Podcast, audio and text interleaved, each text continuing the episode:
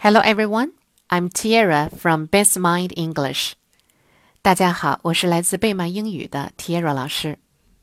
今天呢，我们讲的故事是 Big Ben 大笨钟。Big Ben is a giant clock tower in London, England.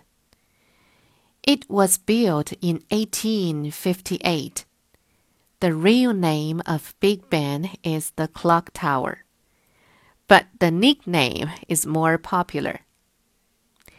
Big Ben is the most popular landmark in England.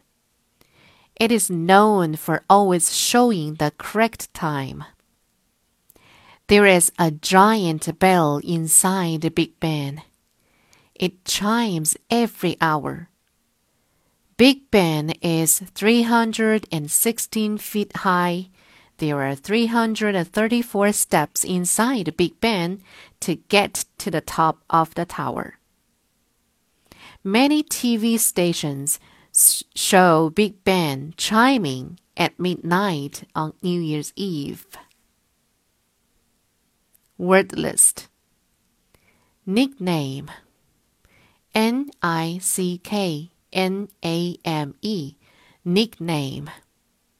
Nickname means another name given to a thing or person in addition to its real name. Landmark L A N D M A R K Landmark Landmark means an important building, place, etc chime, C H I M E, chime. Chime means to make a sound like a bell. 好了，今天大笨钟的故事就讲到这儿了。